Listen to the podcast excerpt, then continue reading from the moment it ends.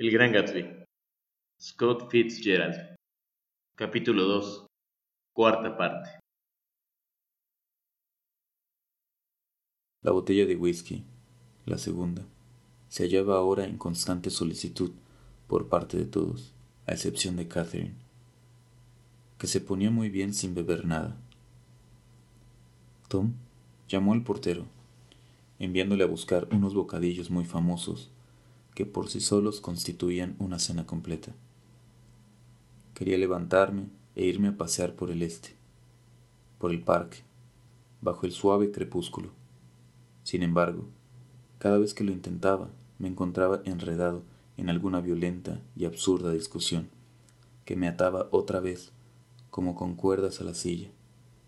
De todas maneras, en lo más alto de la ciudad, nuestra hilera de amarillas ventanas debió ofrendar su parte de humana intimidad al transeúnte que paseando por las calles oscuras levantara la vista indiferentemente.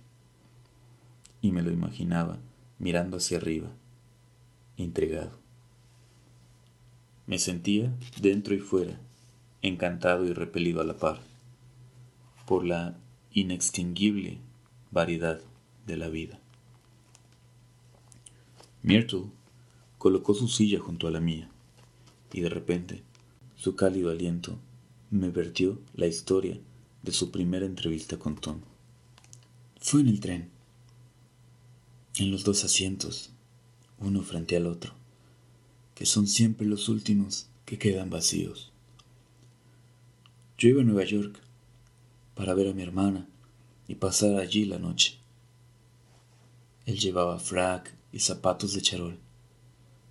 No podía apartar la vista de él, porque cada vez que me miraba fingía estar contemplando el anuncio que colgaba encima de su cabeza.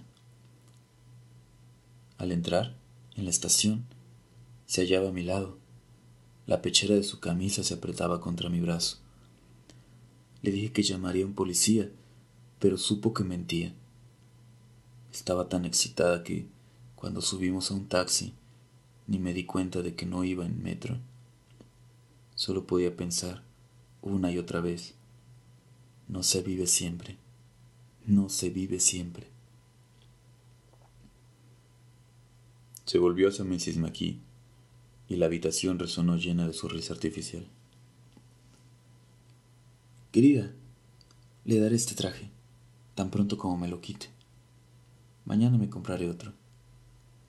Voy a hacer una lista de todas las cosas que he de comprar. Masaje, peluquero, collar para el perro, uno de esos monísimos ceniceros con resorte, una corona con lazo de seda negra para la tumba de mamá, de las que duran todo el verano. Estoy viendo que tendré que hacer una lista para no olvidar nada de lo que tengo que comprar. Eran las nueve de la noche. Casi al instante volví a mirar el reloj. Eran las diez. Mr. McKee estaba dormido en una silla, con los puños crispados sobre las rodillas, como la fotografía de un hombre de acción. Sacando mi pañuelo, limpié la mancha de espuma de su mejilla, que me tuvo obsesionado toda la noche. El perrito se había sentado sobre la mesa, mirando con aturdidos ojos a través del humo. De vez en cuando gemía débilmente. La gente desaparecía, reaparecía, hacía planes para ir a algún sitio. Luego se perdían, se buscaban y se encontraban a pocos metros de distancia. A eso de medianoche, Tom Buchanan y Mrs. Wilson se enfrentaron acaloradamente, discutiendo con vehemencia si Mrs. Wilson tenía derecho a mencionar el nombre de Daisy. Daisy, Daisy, Daisy, gritaba Mrs. Wilson. Lo repetiré siempre que me dé la gana. Daisy. Day y con un breve y rápido movimiento, Tom le rompió la nariz de un manotazo. Entonces hubo toallas ensangrentadas en el suelo del cuarto de baño, voces de mujeres que reñían, y elevándose por encima de la confusión, un largo y agudo gemido de dolor.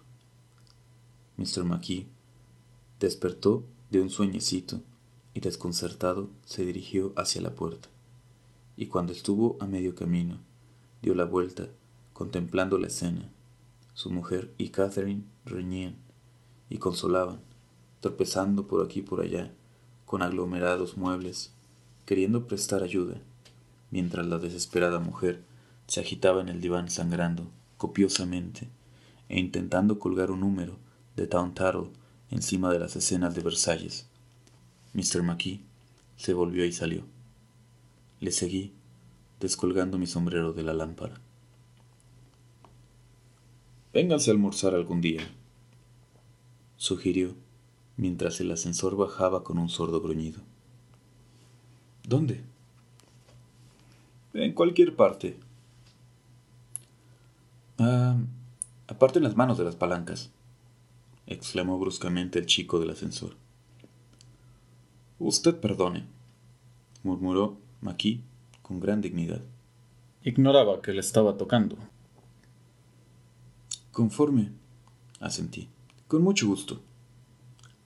Estaba en pie al lado de su cama. Mr. Maquis se hallaba entre las sábanas, en ropa interior, sosteniendo un enorme cartapacio. La bella y la bestia. Soledad. El viejo caballo. Más tarde, estaba tumbado medio dormido en el frío andén de la estación de Pensilvania, hojeando el Tribune de la mañana y aguardando el tren de las cuatro.